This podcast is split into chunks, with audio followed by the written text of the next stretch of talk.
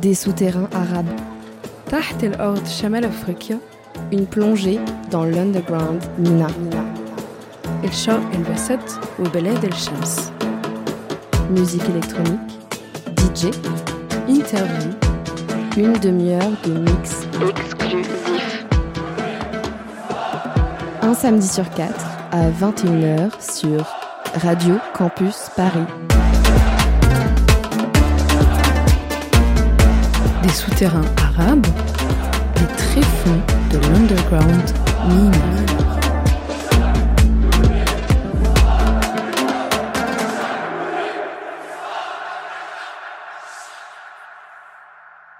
Bonsoir à toutes et à tous et bienvenue dans le sixième épisode des souterrains arabes à la recherche de l'underground Mina. Donc Mina qui signifie Moyen-Orient et Nord de l'Afrique.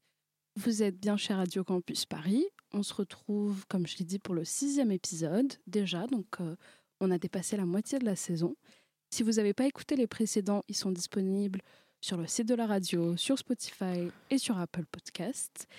Et aujourd'hui, c'est un épisode euh, assez spécial parce que on accueille notre deuxième collectif culturel parisien qui s'appelle les Arabengers. On a aujourd'hui donc à nos côtés Donia et Nadia des Arabengers et je vais vous laisser vous présenter individuellement puis ensuite le collectif. Euh, moi, je suis Donia Ismail, je suis journaliste chez Slate et la créatrice du podcast Allo 213. Voilà, c'est rapide, mais c'est ça. Et moi, je suis Nadia Boucheni, journaliste aussi, euh, pigiste, donc euh, un peu partout et, et nulle part en même temps, et cofondatrice du média en ligne Dialna. Et les Arabengers, donc c'est un collectif de huit femmes, euh, toutes issues de la région MENA, euh, issues aussi des, de, enfin, qui travaillent dans la culture et dans le journalisme, en gros. Ouais, l'édition, la réalisation, voilà, il y a les une juri- il y a une recherches, juriste aussi, on oublie que Farah est juriste, c'est juriste. Euh, et donc, euh, c'est un collectif qui organise des événements pluridisciplinaires qui mettent en avant les richesses euh, culturelles et les scènes culturelles et intellectuelles de la région MENA. Est-ce que vous pouvez nous en dire plus sur la création du collectif? Pourquoi vous avez créé ce collectif? Quand est-ce que ça a commencé précisément? Mais ça a commencé en 2022. Euh, à la base, c'est surtout en fait un groupe d'amis et de connaissances, euh, et dans lequel on avait euh, déjà souvent des, discussions sur les représentations déjà de nos histoires, la transmission, les mémoires. Essentiellement, euh, enfin, ça tournait essentiellement autour de des mémoires de l'Algérie, puisque la majorité euh, des femmes de ce groupe sont d'origine algérienne. C'est pas la, moi. Ça s'appelle la propagande algérienne. Ça s'appelle le forçage. Euh, bref, Euh, donc on avait souvent ces discussions, mais c'est vrai que l'année 2022 était une année marquante pour euh, l'histoire de l'Algérie, parce que c'est l'anniversaire de, le 60e anniversaire de l'indépendance. Je ne vous l'apprends pas. Et on constatait autour de nous de nombreux projets autour de cet anniversaire, euh, que ce soit de voilà de rencontres, d'événements, de, de podcasts, de documentaires, de livres, j'en passe. Euh, et le point commun était que euh, les Algériens finalement étaient euh, quasi absents, ou en tout cas étaient très peu présents dans ces projets. Et quand ils l'étaient, ils n'étaient qu'acteurs ou que témoins et pas euh, auteurs finalement. Donc, euh, donc ils touchaient pas d'argent finalement dans ces, dans ces choses-là. Donc on voyait des choses se mettre en place, on voyait de l'argent aussi qui circulait et on se disait mais bah, nous chacune on travaille plus ou moins sur ces questions. Euh, liées ou pas à l'Algérie, mais en tout cas euh, aux histoires de nos pays d'origine. Et, euh, et en vrai, on galère en fait à monter nos projets. On le fait de manière indépendante, euh, bénévole parfois, souvent. Tout le temps. Voilà. Et, et on s'est dit, mais pourquoi on ferait pas, nous, un événement, en fait, tout simplement, pour, à l'occasion de ce- cet anniversaire Euh, et on, on ferait parler, en fait, des, des Algériens, des descendants euh, de personnes qui ont connu aussi cette, cette période, cette victoire.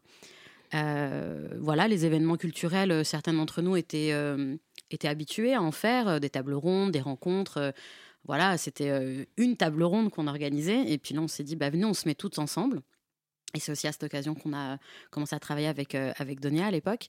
Euh, venez, on se met tout ensemble, on met nos savoirs, nos savoirs tout simplement en commun, nos réseaux, nos compétences. Et puis venez, on imagine une journée d'événements autour de, de l'Algérie et de et la célébration de l'indépendance. Et ça devait être un one shot. Donc en fait, euh, en juillet 2022, on fait cette soirée raconter l'Algérie. Donc c'était le 2 juillet à la Flèche d'Or. On l'a fait vraiment en trois semaines. On a, c'était un peu fou. On s'attendait pas. À, enfin, on, savait qu'il allait avoir du monde au moins pour la soirée, parce qu'on avait annoncé euh, Medine qui est quand même euh, bah, Medine. et quelqu'un. Qui est quelqu'un. Et il y avait Tiff à l'époque qui était pas du tout connu parce que c'était sa première scène. Donc c'était plutôt Medine. On pensait que ça allait, un peu, ça allait rameuter euh, tout le monde. C'est pour ça qu'on l'avait même annoncé à la dernière seconde, je crois. Et en fait, euh, la super surprise, c'est que bah, dès 14h, c'est sold out. Il y a 3 heures de queue. Les gens s'arrachent les places. Et on est totalement dépassé par ce qui se passe. Mais vraiment. Et, et le lendemain, en fait, on se réveille avec tiens, on dort pas trop.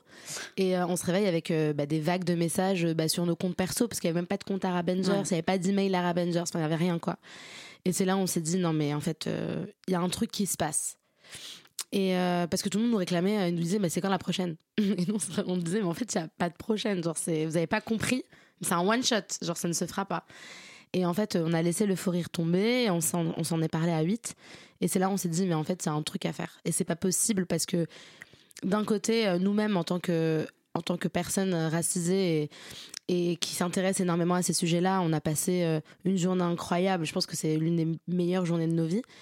Mais aussi, en fait, on, s'est rendu compte qu'il y avait un truc à jouer parce que ça, ça montrait clairement qu'il y avait un manque. Mm. Et que de ce manque-là, en fait, euh, enfin, en, tout cas, qu'il y avait quelque chose de fou qui s'était passé, que c'était pas juste parler de l'Algérie, mais que finalement, c'est se retrouver, parler de nos cultures et juste pouvoir se célébrer sans, sans jugement. Et c'est pour ça que, enfin, c'est comme ça qu'Arabanger est né. Quant, euh, quant au manque de collectifs, euh, de personnes concernées qui vont créer des événements sur les cultures euh, de la région Mina ou, ou Swana d'ailleurs, ça manque vachement. Et en vrai, on peut un peu l'écouter, en tout cas en région parisienne, sur les mm. doigts de la main. Comme je disais avant, on, a eu Albeit dans cette émission avant. Albeit, après, ils sont très focus sur Beled El Shem, donc plus les pays du Levant. Et vous, c'est vrai qu'il y a quelque chose où ça se démarque vachement. Par rapport euh, à ce que vous dites, voilà, de réunir vos forces, euh, de créer des espaces euh, sans jugement, de, de, célébration, de retracer des histoires, etc. Est-ce qu'on a le droit à l'explication du nom Arabengers Bien sûr qu'on a le droit. J'y vois un sens. Mais évidemment qu'il y a un sens. Je pense que déjà, avant, avant d'en de, parler, faut donner le crédit à la sœur de Nadia. Parce que. Euh, et d'ailleurs. rôle a-t-elle joué? Mais en fait, euh, Leïla, donc on va quand même lui dire bonjour Leïla. Leïla, c'est celle qui a trouvé tous les noms de tous les événements. Non, mais de tous. Oui, c'est vrai. De tous les événements d'Ara. Donc tout ce qui est lié à Arabanger, c'est grâce à Leïla. Et donc le nom de, départ, c'est ça. Je me rappelle euh, quand on a fait la soirée, la soirée passe, etc. Et donc on a un groupe WhatsApp qui s'appelait Raconter l'Algérie pour dire que, enfin, puisque Arabanger c'était même pas encore né. C'était avant l'événement du coup. C'était encore, oui, c'est quand on l'a annoncé. En fait, on, quand on, on, annonce, on, balance le visuel, donc du coup, euh, on le mettait chacun sur nos comptes perso parce qu'on n'avait pas de, on n'avait rien, on n'avait pas de compte euh, sur Pour ce dire qu'il n'y avait aucune stratégie, c'était vraiment, vraiment juste venez, on met tout, euh, on, balance tout le visuel. Je me souviens, ce premier visuel, on avait tous les logos, ouais, tous les de face cachée, Dialna, Récit d'Algérie, voilà, tout, tout le monde. Et on balance ça et je, moi je mets en story, euh, donc je balance le visuel en story et je dis, euh, on est plus fort que les Avengers. Avengers, les super héros Marvel et tout. Euh, en fait, on est pour nous, on était déjà des super héroïnes d'avoir monté ce truc en alors qu'on n'avait rien fait. Et on savait pas que ça allait être un succès ou pas, mais juste histoire de mettre un peu le, buzz en mode ouais, on, est plus fort que les Avengers. Et ma sœur me répond en story, bah ouais, vous êtes les Arabengers. en mode des Avengers arabes quoi. Et je dis mais c'est le meilleur nom du monde. Et franchement, je fais le screen, j'envoie ça aux filles on modifie le nom, je sais plus qui modifie le nom du groupe WhatsApp. Ouais, voilà. C'est vraiment une connerie que je préfère. Et du coup, c'était, c'est resté comme une blague entre nous, Arabengers. Et le soir, euh, bah, du coup, l'événement se fait, la journée, les tables rondes et tout. Le soir, il y a le karaoké, concert, DJ set. Et puis, je, crois qu'il y avait une journaliste qui était venue voir la table ronde musique et qui a interviewé Wafa sur, oui, euh, le, voilà, sur le déroulé. Et du coup, elle me dit, mais euh, Wafa nous dit, mais elle nous demande comment on s'appelle en fait? Est-ce qu'on a un nom? Est-ce qu'on a un collectif? Et il était genre euh, minuit, on a, sait pas, on, peut pas réfléchir à cette heure-là. Et on lui dit, bah, euh, gardons Arabengers, en fait, ça tue comme nom. Et euh, d'une blague, c'est devenu le nom officiel du collectif. à, ce moment-là, on savait même pas encore qu'on allait, si on allait continuer oui, ou pas. voilà. Pour nous, à ce moment-là, c'était en mode, hey, one shot, c'est bon. C'était vraiment très compliqué à monter. et, et c'est vrai que Arabengers, c'est vraiment le meilleur. Bah, je trouve que c'est vraiment le nom qui nous qui nous définit le plus. Et, fou, ouais. et après, Leïla, c'est elle qui a trouvé Khorotef, African Hafla, enfin tout ça, c'est elle. Donc, elle est très là, forte. J'espère qu'elle a Elle un crédit de forte. DA. hein. euh, faudrait. Leïla qui est un peu euh, la présidente d'honneur. Moi, je trouve que c'est la présidente d'honneur un peu. Ça va, ça me va. Et euh, est-ce que euh, vous pouvez un peu euh, me dire pourquoi que des femmes? Bah ça c'est c'était pas voulu de base. Ouais, en fait c'était juste les amitiés qu'on avait créées. Euh, c'était comme a dit tout à l'heure Nadia. En fait on, on se connaissait toutes un peu de près ou de loin et il s'avère que bah on traîne entre meufs. Et que c'est mieux. Et c'est mieux. En vrai, on Et, travaille mieux. euh, Vraiment, on travaille mieux. Pour avoir mené des initiatives avec des mecs, c'est jamais aussi fluide qu'avec les Arabengers Aussi carré. aussi carré et aussi euh, percutant et simple à, à monter. Et donc ce qui est, euh, ce qui est, enfin ça a commencé comme une coïncidence, euh, mais finalement je pense que maintenant c'est un truc qu'on veut rester entre nous, entre Ça a du meufs. sens, euh, en fait, ça a euh. du sens de fou. Ouais. Évidemment qu'on collabore avec des hommes, mais la réalité c'est que c'était, enfin ça s'est fait très naturellement. On s'est pas dit. euh, ouais, on s'est pas dit euh, quand on a fait raconter l'Algérie, ok, on reste entre meufs, euh, on veut être que des meufs et tout.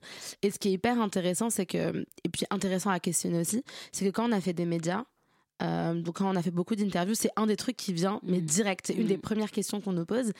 Et nous, on leur dit, mais nous, c'était vraiment même pas une question de se dire, on reste euh, en non-mixité, même euh, en termes de genre. On voit que ça questionne aussi beaucoup euh, la représentation des femmes et des femmes perçues comme arabes. C'est ça. Je mets des gros guillemets à chaque fois, mais bon, voilà, vous comprenez.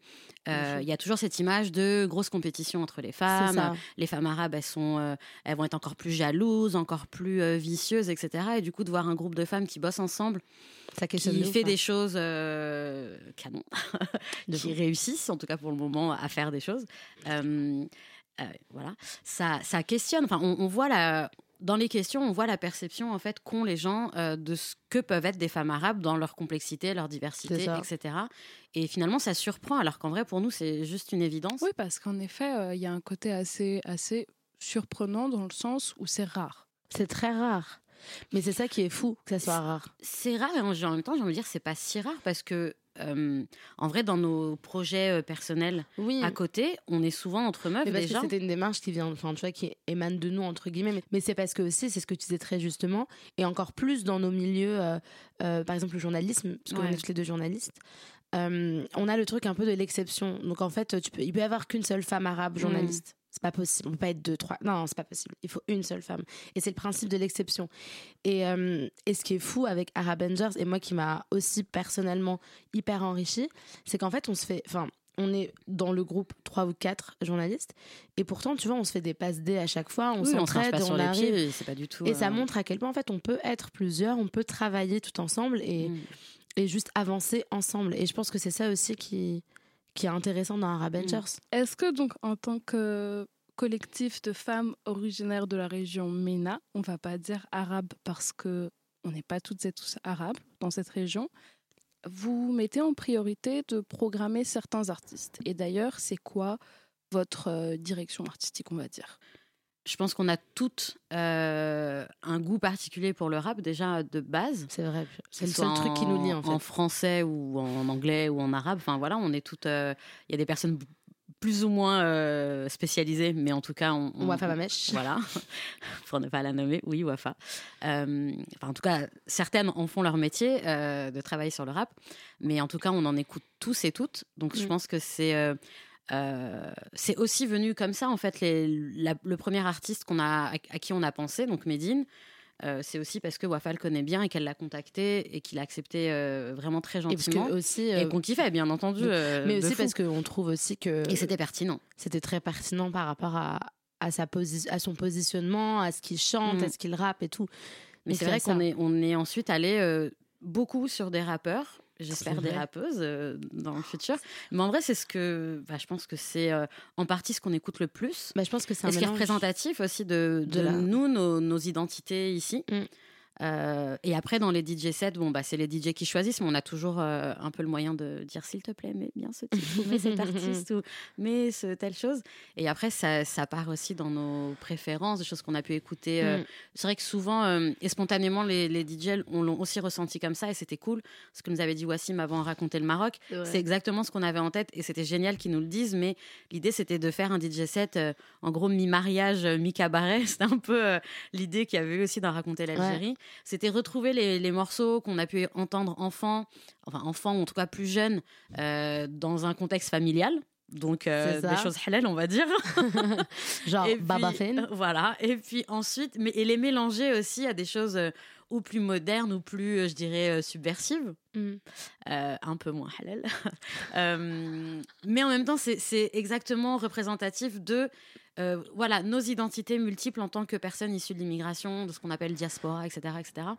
Et finalement, le rap, il peut aussi recouvrir tout ça. Et puis, il y a les musiques un peu plus traditionnelles qui font partie de notre euh, patrimoine, euh, héritage culturel commun. Je pense que pour raconter le Maroc, c'est le moment où on l'a le plus explicité. Ouais, ouais. Parce que c'est la première fois qu'on faisait un événement, euh, on avait du temps d'organisation. Disons que ça a pris quand même 4-5 mois. Donc on avait du temps. Ouais, ouais, Plus. même plus. Mais euh, c'est vrai que pour euh, les artistes, puisqu'on a programmé euh, cinq artistes, on avait très envie, c'était pour nous euh, quelque chose qui était très important, d'essayer de représenter au mieux la scène, enfin les scènes musicales euh, du Maroc. Et donc c'est pour ça qu'on s'est cassé la tête parce qu'on voulait pas. euh, parce qu'en fait, dès qu'on en a parlé, on a cité cinq rappeurs. On a dit, ouais, mais les gars, on peut pas faire juste le rap. C'est pas possible. Mm. Et donc, pour nous, il y avait vraiment une volonté de, bah, de, de mettre en avant les scènes musicales euh, marocaines et de montrer, en fait, aussi que, euh, que ce soit le Maroc ou d'autres pays euh, de la région, en fait, ce sont des, des- ce sont des pays où les scènes sont en effervescence. On en parle beaucoup, on parle beaucoup du rap, mais c'est pas la seule scène euh, qui est hyper importante et qui est vraiment très poussée dans cette région-là. C'est limite un nom générique en fait qui regroupe beaucoup plus que simplement le rap. C'est ça. Et donc on avait très envie, bah voilà, on a dit ok, il nous faut un, un rappeur et donc on avait ramené à Nice qui était vraiment la partie très rap chantée.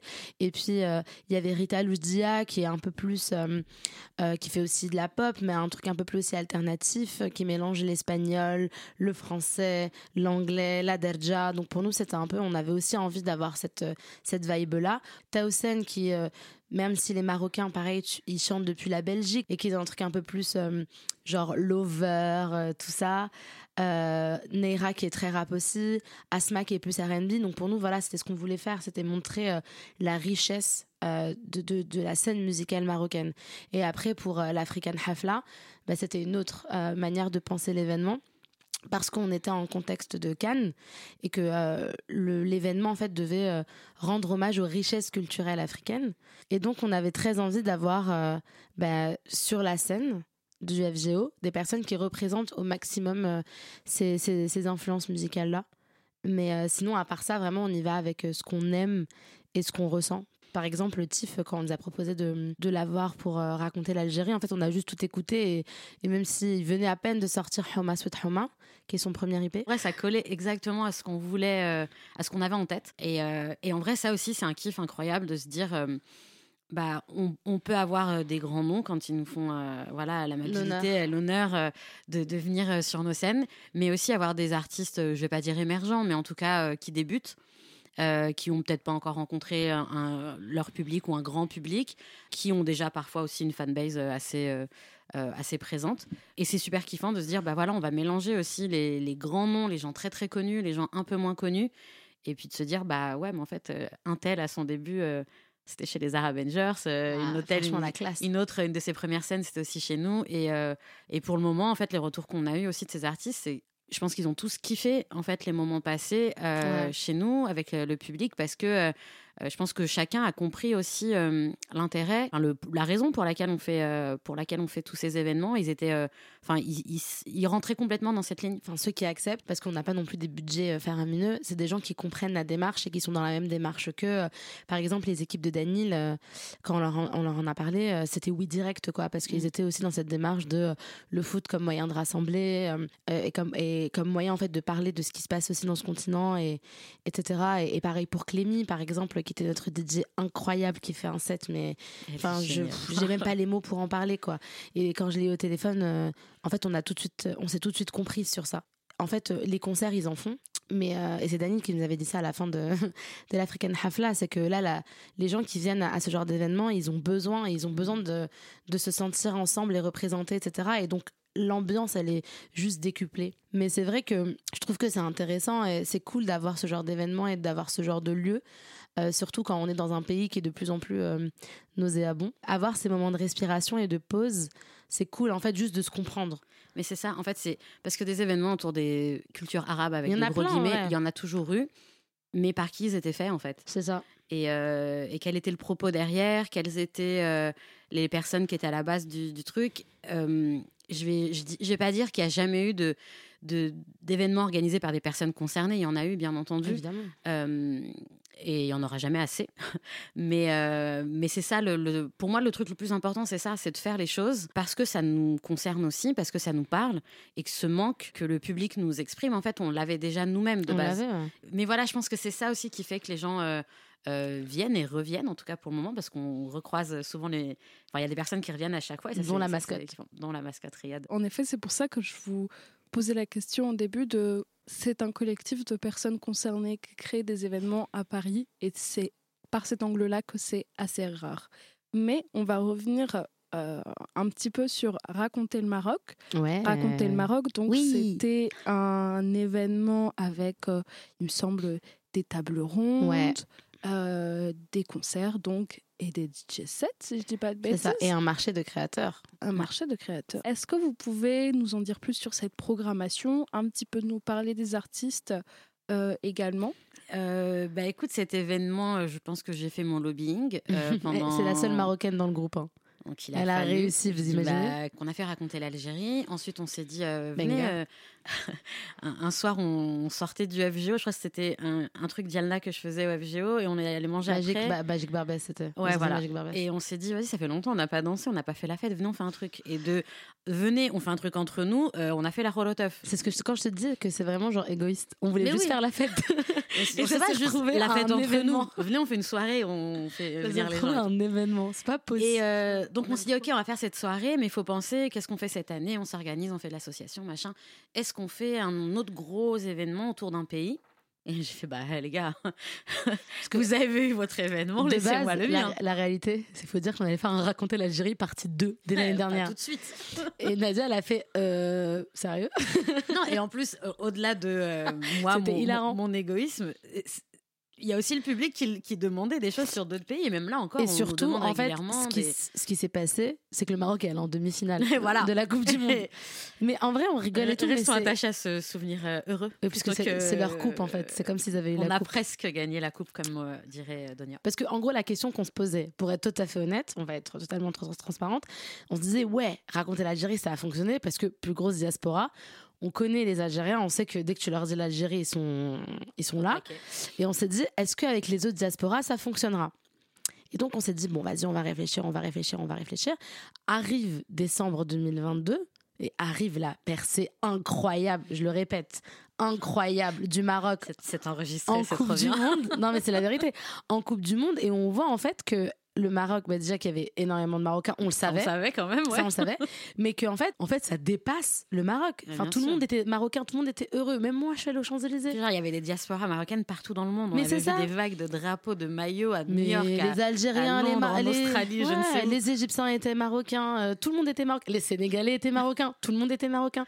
Et donc on s'est dit, mais en fait c'est le meilleur moyen et le meilleur moment que de faire un événement autour du Maroc. Et dans cet événement, on parlera foot parce que ce qu'a réussi, obligé. bah oui, ce qu'a réussi à faire le Maroc, bah en fait c'est ce que aucun pays africain n'a pu faire avant. Et qu'en plus, l'équipe du Maroc est hyper intéressante parce que sélectionnaire marocain, parce que, parce que. Mais venez, on fait Faut raconter le Maroc. jusqu'en demi-finale de Coupe du Monde pour qu'on nous autorise à faire un événement quand même. Non, on allait le faire, c'est pas ça. On allait le faire, on allait juste pas le faire maintenant. Mais en vrai, c'était super cool parce que hum, il y a eu pas mal de, de, de petits couacs, ou en tout cas, c'était plus dur de faire raconter le Maroc que Oui, raconter c'est plus l'Algérie. compliqué par rapport à la prog, oui, effectivement, parce que compliqué. les, euh, je sais pas moi, les universitaires Ouais, intéressants sont sur en l'histoire du. Maroc sont pas en France. Euh, Les artistes. Il y a beaucoup moins d'artistes, de- d'auteurs, de je ne sais quoi, euh, euh, d'origine marocaine que.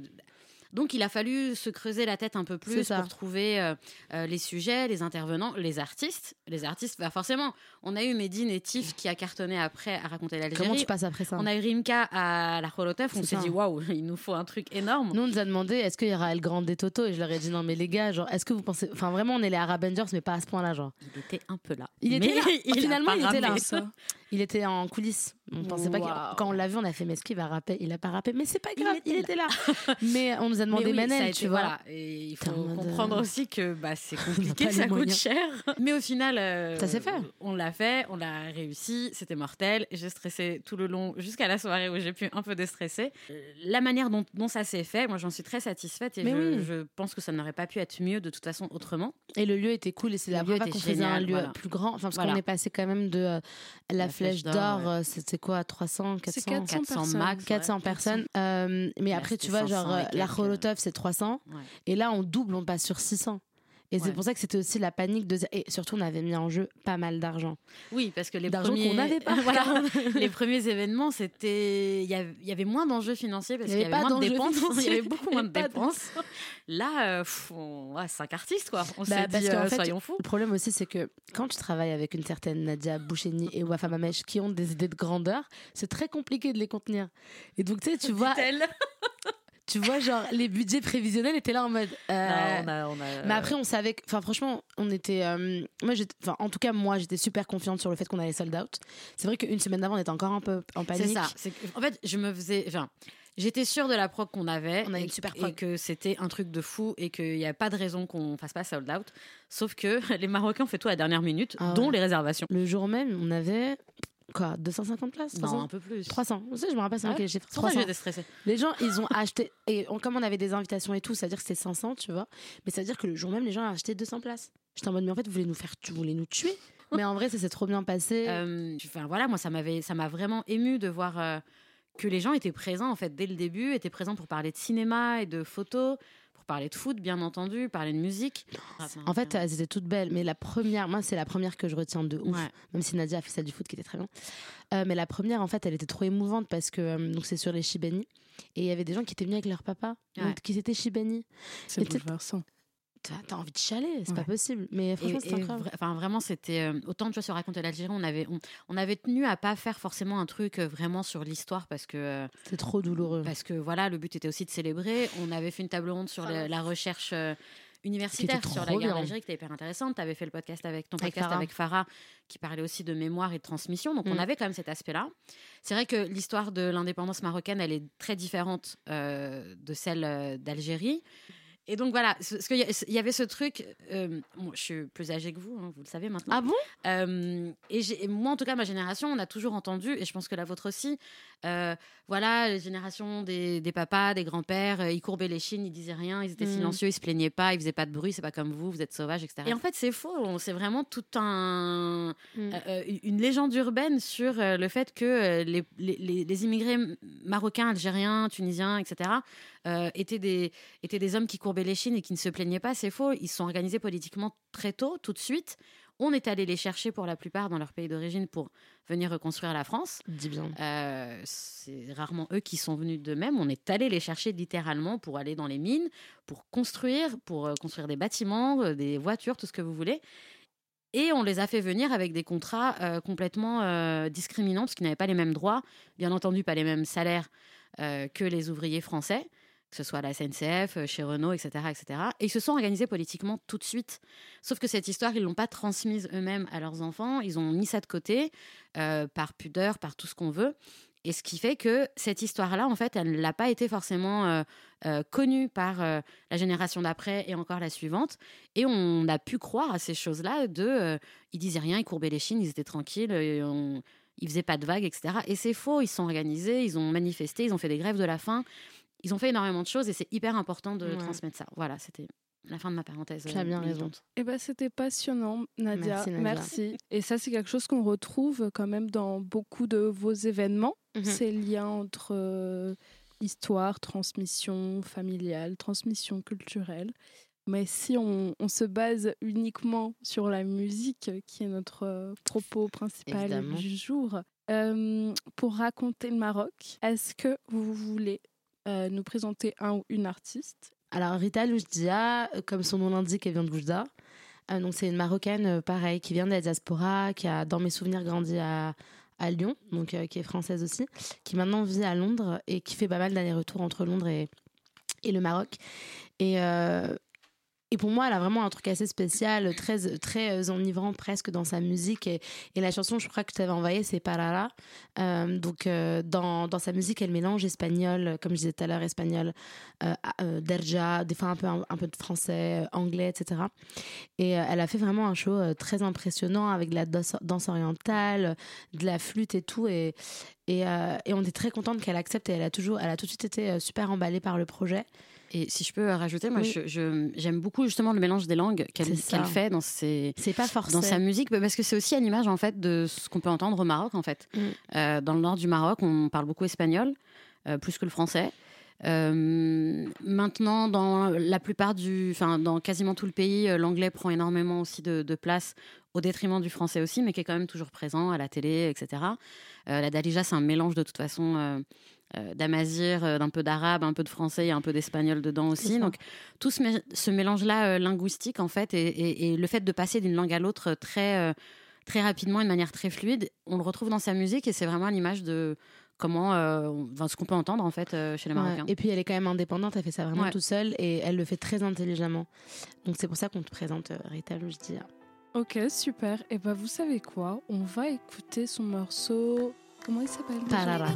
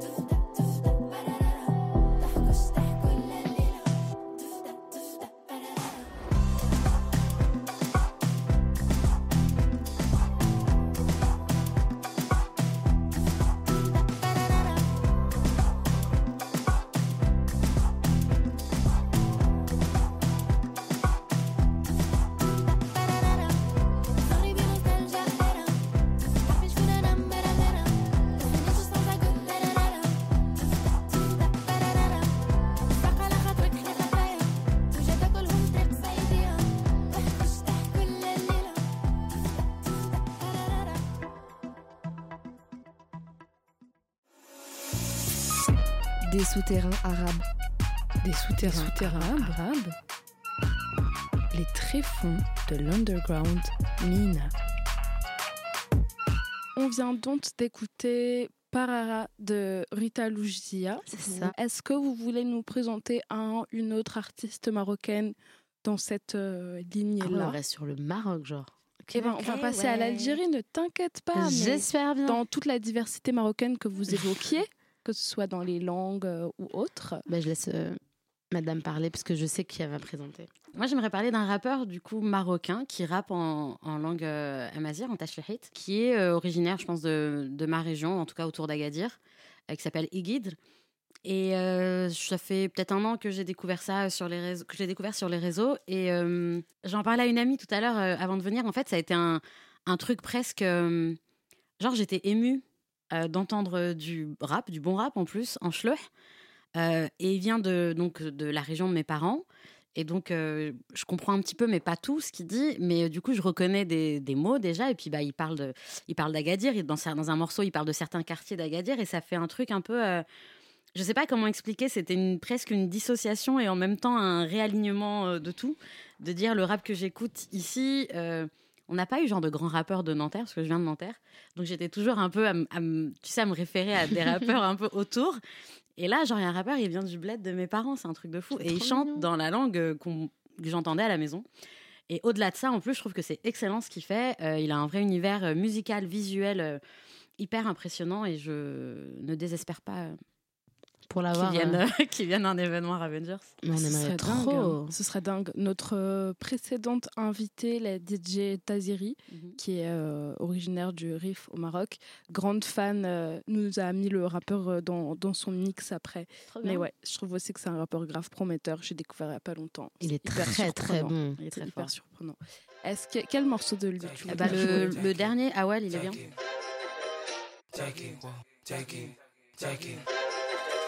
تاكي تاكي تاكي تاكي تاكي تاكي اول غايده فاربي اول غايده قلاري اول الا غايده فويقي لقنصه صباري والناري شريت الراضي اول ويدرانقي غاتين اول كل والو غير التي اول اقام الفوق وش قصوت هذا غيري واللي مقرن كيني لا داري تاكي تاكي تاكي ايرون مان هنور رقيسان ساو كتفاس ندور تقماي وناكاون ويقيت work it, work, work it, work yo.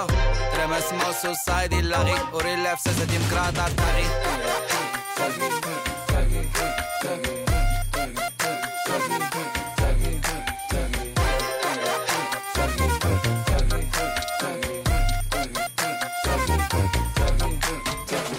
بلا كان في ميك. ما خديت ديال اللوري زرا انت فوق تخامان غتيقي. الق ما تحكي بزريتشي وسكيت نبدا غميني. اش لهي غير مروينة ديب بالسكا فالخاطر إلا غيت نبقى. نلقى النيت حشيش وري اللي داكا سلي فخير موسير وريقا بزيز نسكريقو فين هذاك فين؟ لا نات نور تالان. تاكي غا انت ما درتي قرسيف يلا وش ما فوقا كما خصو تنكر في الموزيد تاكي لهم بوش كمي قار لاشين. أوين دابر غنشكوش نسيت.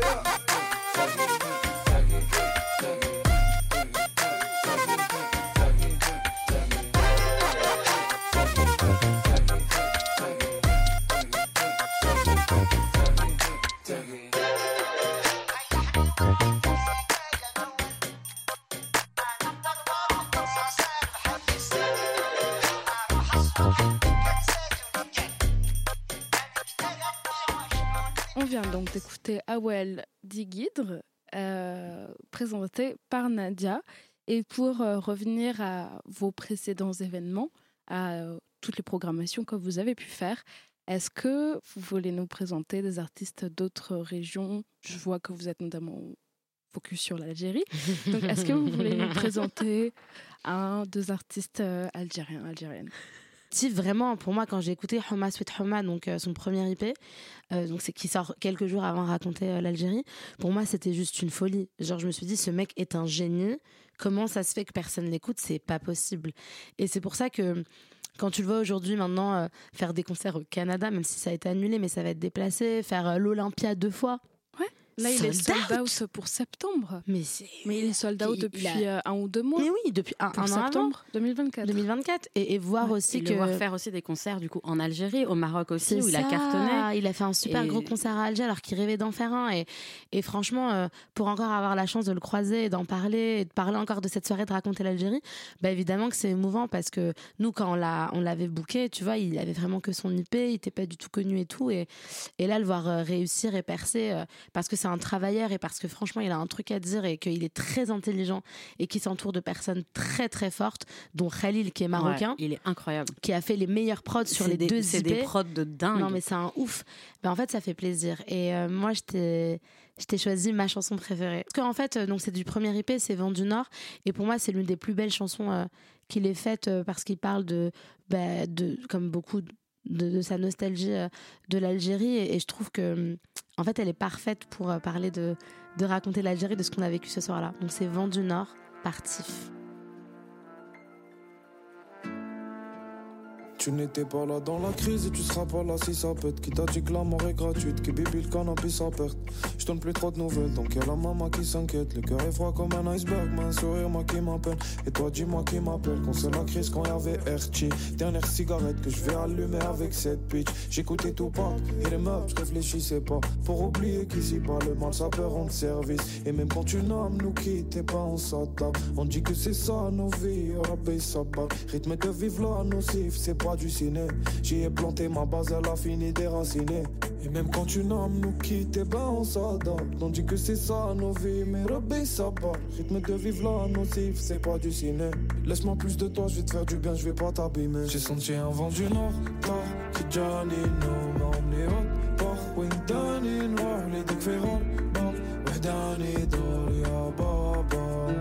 Et moi de loin j'ai vu la comme c'est ça les hommes ils dégainent dans ce moment mais on a ce qu'il faut un affaire bon Wahdanin Doria Baba Alger 90 résonne des mortiers et des bombes. Arrivent des gens qui se disent sauveurs Je les vois encore plier les nôtres. La vie des bandits et des hommes S'agit d'empiler des sommes. Quand on sent se resserrer les dents Elles sont plus gentilles les méthodes Pas implantées par l'oligarque. Mais c'est les gueux qui les high qui se tapent dessus Qui les dévorent. ACAB mais les cops No way je les porte pas dans mon cœur. On prie le ciel la terre est morte Je regarde le bleu derrière mon cœur. Quand tu me demandes si je suis sobre Je sais pas je suis tatillon Dis-moi combien tu peux m'aimer Est-ce que tu ressens les papillons Quand t'écoutes les sons du phénix? Prends du recul fais le bilan Prends du recul fais le bilan je pose et je me roule un pilon pour les mains, je me d'exceller, mais moi l'amour j'ai du mal avec. Je suis dans le bendo, high, j'écoute ma lamente. Être un vrai bonhomme, ça remplit pas l'assiette. Du coup, je sors ce soir, je vais braquer la chienne. J'ai senti un vent du nord, tard, que Johnny no m'a emmené haute, part, Windani, noir, les féroces, bah, Wahdani, Doria, Baba. Et moi de loin j'ai vu la route quand c'est ça les hommes ils dégainent dans ce moment. Mais on a ce qu'il faut bah Wahdanin Doria Baba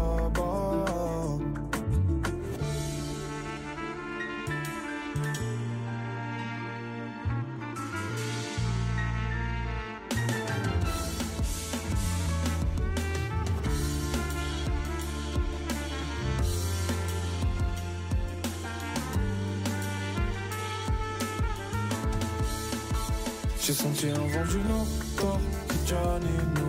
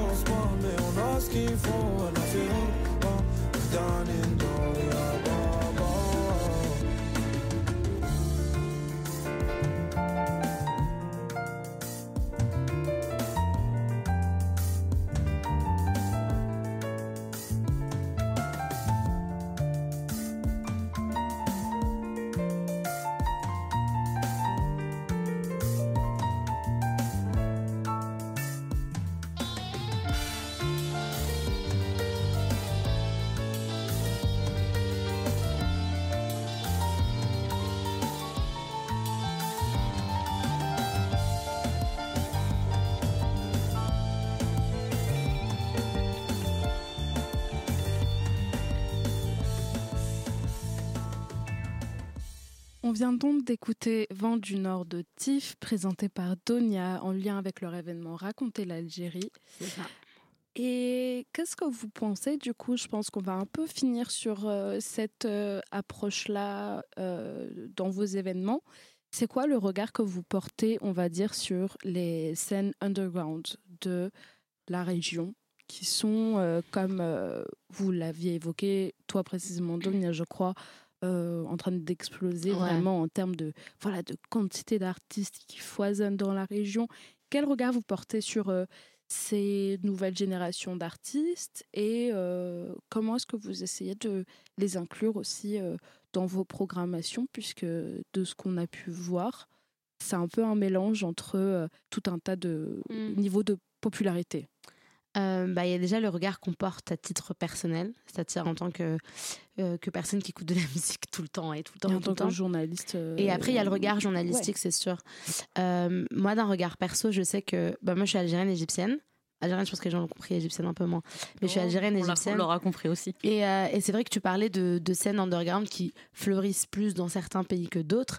Le, le cas de l'Égypte est juste incroyable. Et donc, en Oui. tant que hum, personne qui écoute de la musique, qui a un lien avec son pays, qui travaille beaucoup sur euh, l'Égypte et les musiques en Égypte aussi, mais en fait, c'est juste kiffant. Il y, a juste ça- il y a déjà juste ça, euh, d'un point de vue personnel, euh, de se dire, euh, en fait, euh, surtout que en Égypte, on a vraiment cette, cette c'est- un marché à, l'Égypte est un marché à lui-même. Il y a pas besoin, les artistes n'ont pas besoin d'aller ailleurs parce que quand tu as 110 millions de, de personnes qui peuvent écouter, bah, c'est un marché énorme. Et on a toujours cette impression, en tout cas en grandissant, qu'il y avait juste cette hégémonie de la pop un peu mielleuse, Amr Diab, Tamer Hosni, euh, etc., qui sont d'artistes qu'on peut aussi apprécier. Mais on nous a beaucoup enfermés dans ça. Et c'est vrai que depuis la Révolution, on a pu quand même la Révolution de 2011, il y a pas mal d'autres genres et d'artistes qui ont émergé et on a, on leur a surtout permis, on leur a donné cette scène-là. Et c'est vrai qu'avec les réseaux sociaux, etc., euh, ils, arrivent à nos oreilles plus facilement, même si on vient de la diaspora. Et en étant en plus une diaspora qui est très mal représentée en France, euh, c'est vrai que c'est très compliqué parfois. Et moi, je trouve ça juste kiffant. Enfin, je suis retournée en Égypte euh, il y a pas très longtemps et, et voir euh, si on se concentre par exemple sur la scène rap, qui est quand même la très très très très grosse scène en Égypte euh, actuellement. En fait, c'est juste fou de voir euh, que c'est pas juste maintenant euh, une scène un peu qui va. euh, Enfin, c'est devenu une scène professionnelle dans le sens où maintenant il y a des métiers autour du rap qui ont été créés, il y a des agences, il y a des. Enfin, on, on développe cette scène, mais d'une manière affolante parce qu'on comprend en fait que les gens apprécient. Et elle a un poids et une force, mais juste folle. Quand euh, là, on parle de Wegs, qui n'est plus du tout euh, underground, qui est plus mainstream que lui. Je pense qu'en Égypte que tu, tu meurs, mais il y a quelques années, il l'était. Et là, le voir euh, Wegs, je sais pas moi, dans des pubs, euh, genre oui. Donc WE qui est la pub, enfin qui est un truc de Opérateur. téléphone, un opérateur téléphonique en Égypte ou, ou pour Pepsi, etc. Avant, tu pouvais pas voir des gens de ces scènes-là dans ces pubs-là, sachant que les pubs, c'est vraiment au centre Mm. de la consommation des Égyptiens. Genre, euh, nous, les pubs, on, on les prend très, très au sérieux. Et avant, à part euh, Tamer Hosni, euh, Nancy Ajram, etc., euh, c'était la pop et rien que la pop ou les grands acteurs. Mm. Et donc là, voir des gens venant de différentes scènes. La dernière fois, j'ai regardé une pub euh, égyptienne et en fond, il y avait Kairoki. C'est fou. Enfin, jamais moi j'aurais cru qu'un jour euh, Kairoki, Wegs, Afroto, euh, Marwan Moussa, qui sont maintenant très connus, mais qui ont commencé, euh, qui ont forgé la scène euh, underground rap, pouvaient arriver à ce, à, à ce, à ce statut-là. Ouais. Et du côté de l'Algérie, ce qui est, c'est très différent. Parce qu'elle n'est pas encore professionnalisée la scène, parce que c'est un peu compliqué d'un point de vue. euh, se faire de l'argent en étant artiste en Algérie, c'est très compliqué. Parce qu'il n'y a pas de business, il n'y a pas de, de, de- Même en étant acteur, tu galères en Algérie.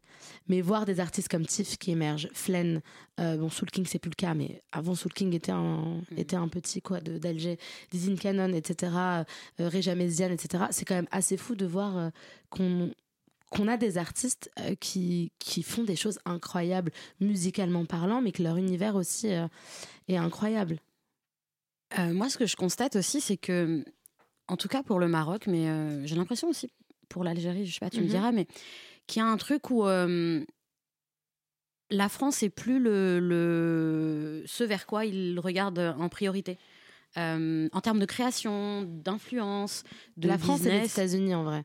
Parce que pour l'Égypte, ce serait pour les États-Unis. Oui, mais je voilà. Et c'est mais en tout l'Orient, cas, quoi. pour, euh, Euh, en tout cas pour, pour le Maroc, la France est plus du tout euh, le, le truc à atteindre à tout prix pour des artistes. Euh, j'ai l'impression, encore une fois, je ne suis pas spécialiste du sujet, mais j'ai l'impression que le but est déjà de, de, de créer quelque chose de local, Ouais. euh, euh, d'assez fort, tu vois, euh, de solide. Et de s'inspirer, de travailler plus avec des artistes du continent africain, etc. Et, euh, et voir, euh, oui, regarder peut-être les États-Unis ou les pays anglophones, mais genre la France, c'est plus du tout l'Eldorado, c'est plus du tout euh, le public à, à, à conquérir, etc. Et ça me rappelle une conversation que j'avais eue justement avec Ahmed Sultan quand je l'avais interviewé il y a quelques. deux, trois ans, deux ans peut-être, deux ans, ouais. Et lui, ça a été un, un des premiers à avoir cette mentalité en fait dans les artistes euh, modernes, tu vois, qui font pas de la musique que traditionnelle. Il est pas du tout underground, il a cartonné tout de suite, donc euh, il, est, on, peut plus du tout le classer dans, dans cette catégorie-là. Mais en tout cas, il a eu cette réflexion de dire, moi j'arrive, je chante en darija, euh, je vais pas chanter dans un arabe un peu plus soutenu pour plaire à une certaine euh, élite aussi intellectuelle, etc. Et à cette époque-là, quand lui a commencé, il y a 20 ans, euh, c'était pas si évident d'entendre Ouais. de la darija à la télé. Euh, Aujourd'hui, on a des films et des séries en darija. À l'époque, la production euh, audiovisuelle était pas si- marocaine n'était pas si euh, euh, importante. On passait à la télé beaucoup de choses qui venaient d'Égypte ou des pays arabes. Et donc, c'est vraiment cet arabe-là, Fosra, tu vois, qui était euh, valorisé, même à la télé. Aujourd'hui, c'est normal d'entendre de la darija dans Ouais. les pubs, à la télé, dans les disques, enfin, dans, dans la musique, etc. À l'époque, ça l'était moins. Et quand lui, il a percé, il a, il a cartonné au Maroc, il a cartonné au Moyen-Orient. Il a cartonné partout, mais il s'est pas dit je vais à tout prix viser la France. Et pourtant, il est, il est français de base. Euh, même s'il est né au Maroc, il a grandi en France. Euh, la France n'était pas le marché qu'il voulait atteindre forcément tout de suite. Il voulait pas faire une musique qui plaisait à la France. Mais c'est un peu ce, ce que Et il est ensuite allé, allé chercher à travailler avec des artistes euh, marocains, Ouais. mais aussi africains, parce que pour lui, il est africain, il n'est pas. euh, Mais c'est ce qui se passe aussi en Égypte, quand je te disais par rapport Ouais. aux États-Unis. Oui, mais voilà. C'est que le truc un peu.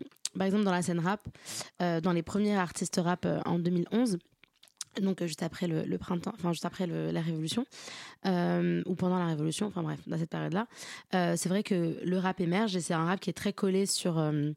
bah, les rap, enfin le rap américain. Oui. Et que en fait là, si le rap égyptien a autant percé, c'est parce qu'en fait il s'est un peu, parce qu'en fait il s'est éloigné Mm. Du mimétisme et qu'on a pu retrouver aussi en Algérie par rapport à la France, mais c'est parce qu'en fait bah, l'Égypte étant colo- Oui, c'est normal. ayant euh, été colonisée par un pays anglophone, bah, c'est les États-Unis, euh, bah, les États-Unis qui regardent. Et je trouve ça hyper intéressant.